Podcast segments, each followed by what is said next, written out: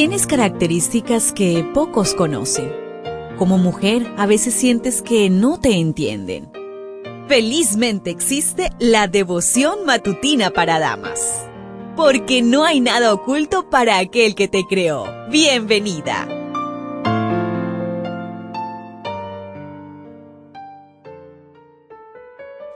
Hola, hola mis queridos amigos, ¿cómo están?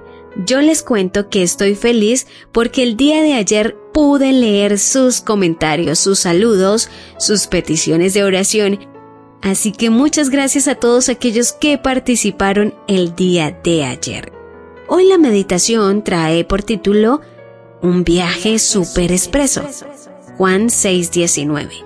Habrían remado unos 5 o 6 kilómetros cuando vieron a Jesús que caminaba sobre el lago y se acercaba a la barca, les entró mucho miedo.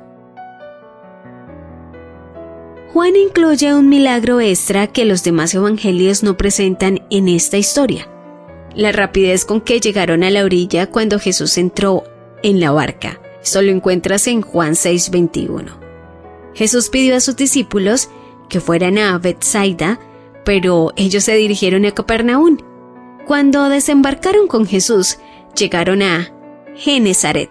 Esto lo puedes confirmar en Mateo 14:34. Pesaida estaba en la parte noreste del lago. Capernaum está entre Genezaret y Besaida. Y Genezaret está ubicada hacia el oeste. Dios tiene un Besaida para ti, un norte en el mapa de tu destino. Tus miedos o dudas te desvían y terminas el viaje en lugares no planeados. Cuando las tormentas de la vida desvíen tu rumbo, invita a Jesús a tu barco, porque siempre tendrás una mejor alternativa. Los discípulos habían avanzado solo 5 o 6 kilómetros, es decir, unas 3 millas, después de remar entre 6 y 9 largas horas en la oscuridad y entre la furia de las olas. Jesús los alcanzó caminando sobre las tormentosas olas y les dijo, Yo soy, no temáis. La actitud de los discípulos cambió. El miedo y el enojo inicial se habían esfumado y estaban dispuestos a recibirlo. Cuando te empeñas en hacer tu voluntad, Jesús respeta tu independencia hasta que extrañes su presencia pero si se lo pides, te abre un camino expreso en medio de cualquier tormenta. Jesús entró en la barca y enseguida llegaron a Genezaret. El tiempo desperdiciado luchando con las olas mortales fue redimido. En el deseado de todas las gentes, en la página 346 dice, apenas hubo tomado Jesús su lugar en el barco, cuando el viento cesó, y luego el barco llegó a la tierra dónde iban. La noche de horror fue sucedida por la luz del alba.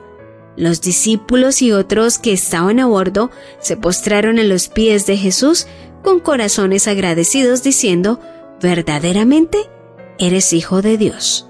Inviertes demasiado tiempo siguiendo tus propios planes, tratando de llegar por tus propias fuerzas. Solo logras remar en el mismo lugar sin resultados. Y te frustras. Jesús aparece en circunstancias inimaginables y en instantes tu rumbo mejora, quizá no conforme al destino planeado por ti, sino al elegido por Jesús y seguramente mejor.